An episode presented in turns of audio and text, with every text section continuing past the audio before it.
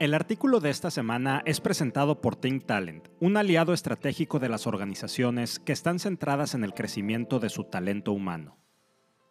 En esta ocasión vamos a platicar acerca de la meritocracia y yo te pregunto si acaso se ha abusado de este concepto. De hecho, pocos términos levantan tanta pasión y comentarios como la palabra meritocracia. Esto es, y como comenté en alguna ocasión en una columna que escribí para el periódico El Financiero, el sistema basado en talento, esfuerzo y dedicación para lograr la movilidad organizacional y que es considerado el sistema idóneo de reconocimiento laboral que justifica que cada quien tenga el puesto y salario que merece. Todo depende del mérito de cada persona. La meritocracia es, y parafraseando a Winston Churchill cuando él se refería a la democracia, el peor sistema de gestión a excepción de todos los demás. Vamos, no estoy en contra de la meritocracia y de hecho, antes de que me empiecen a preguntar, considero que ha sido la mejor forma de asegurar que las organizaciones puedan contar con el talento correcto, promover la competitividad interna y asegurar un equitativo sistema de reconocimiento y recompensa.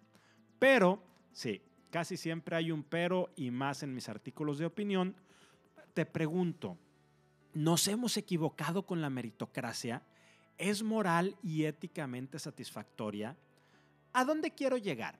Te platico también que hace unos días moderé una sesión donde en un momento dado solté, como no queriendo la cosa, el concepto de meritocracia y pedí a los asistentes que me ayudaran puntualmente con dos cosas.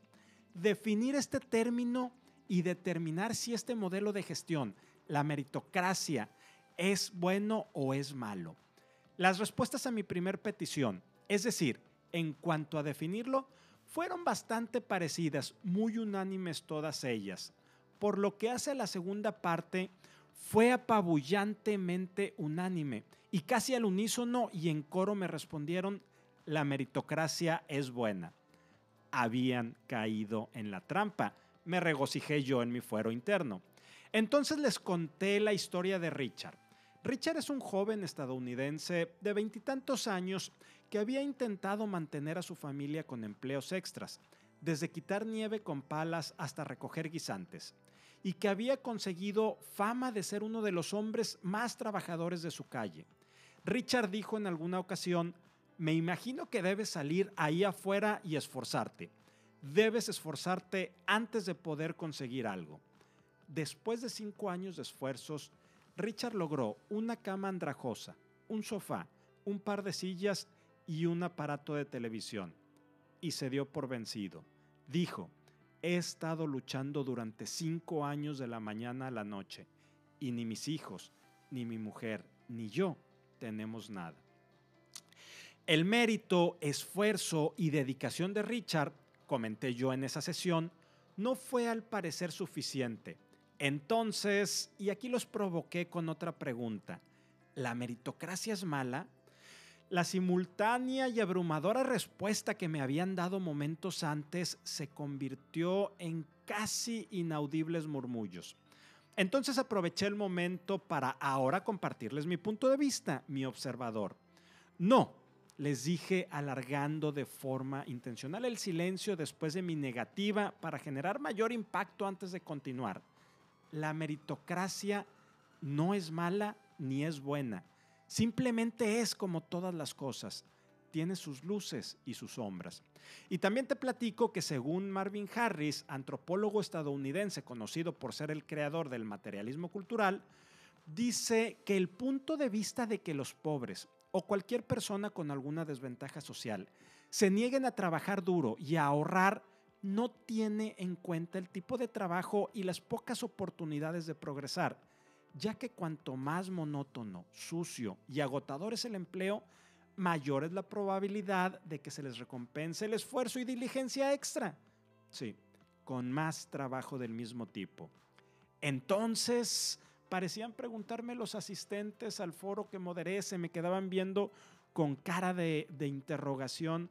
Entonces, me adelanté yo, la meritocracia no es mala, al contrario, es el mejor método, al menos conocido por mí, para asegurar la competitividad, innovación y equidad que a su vez ayuda a crear más riqueza para la sociedad.